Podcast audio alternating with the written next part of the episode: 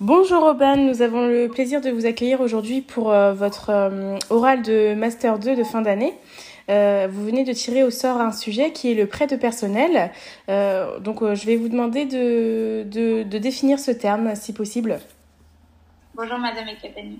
alors le prêt de personnel, tout d'abord c'est un dispositif légal qui est strictement encadré par la loi et qui est possible pour une période déterminée.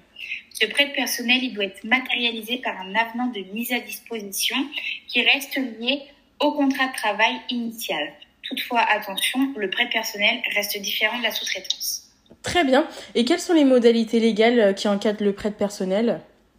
Alors, pour euh, que le prêt personnel soit valide, il faut d'ores et déjà avoir un accord d'entreprise entre les deux sociétés qui vont avoir recours au prêt personnel. En deuxième validité, il faut qu'il y ait un but non lucratif et ensuite que le salarié rende un accord écrit. Toutefois, attention, la non-réponse du salarié après un délai d'un mois est considérée comme un accord. D'accord. Et y a-t-il eu recours au prêt personnel euh, durant la crise sanitaire?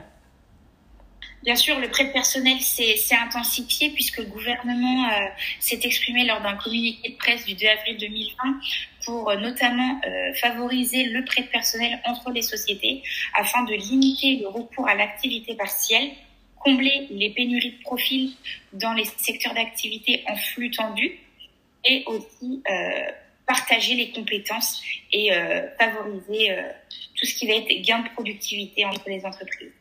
Et comment mettre en place euh, le prêt personnel?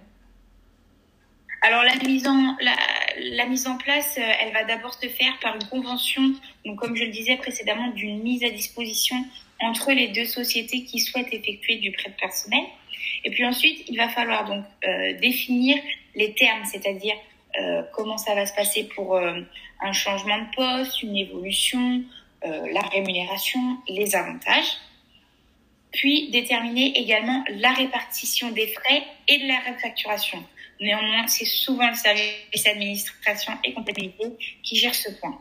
Aussi, il va falloir donc prévoir les motifs de recours auprès de personnel, c'est-à-dire euh, pour les éléments insurmontables, imprévisibles, les crises sanitaires, euh, tout ce qui va être les activités en flux tendu.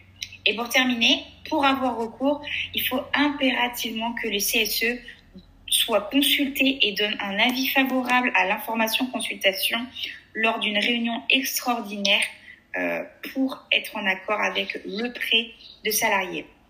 L'avis du CSE, c'est un décret qui date d'octobre 1984, si vous voulez un peu plus d'informations. D'accord.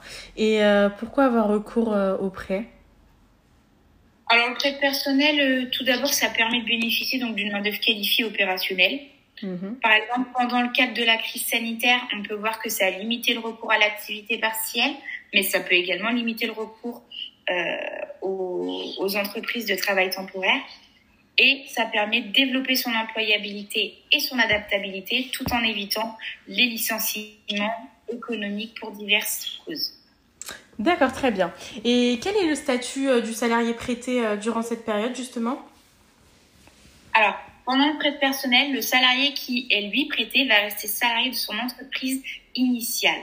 C'est-à-dire qu'il n'y aura pas de suspension du contrat de travail ni de rupture. Il va conserver ses droits, ses avantages, sa rémunération, euh, sa mutuelle, sa prévoyance.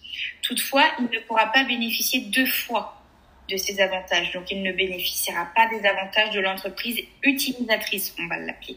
Il reste donc rémunéré par son entreprise originale. Très bien.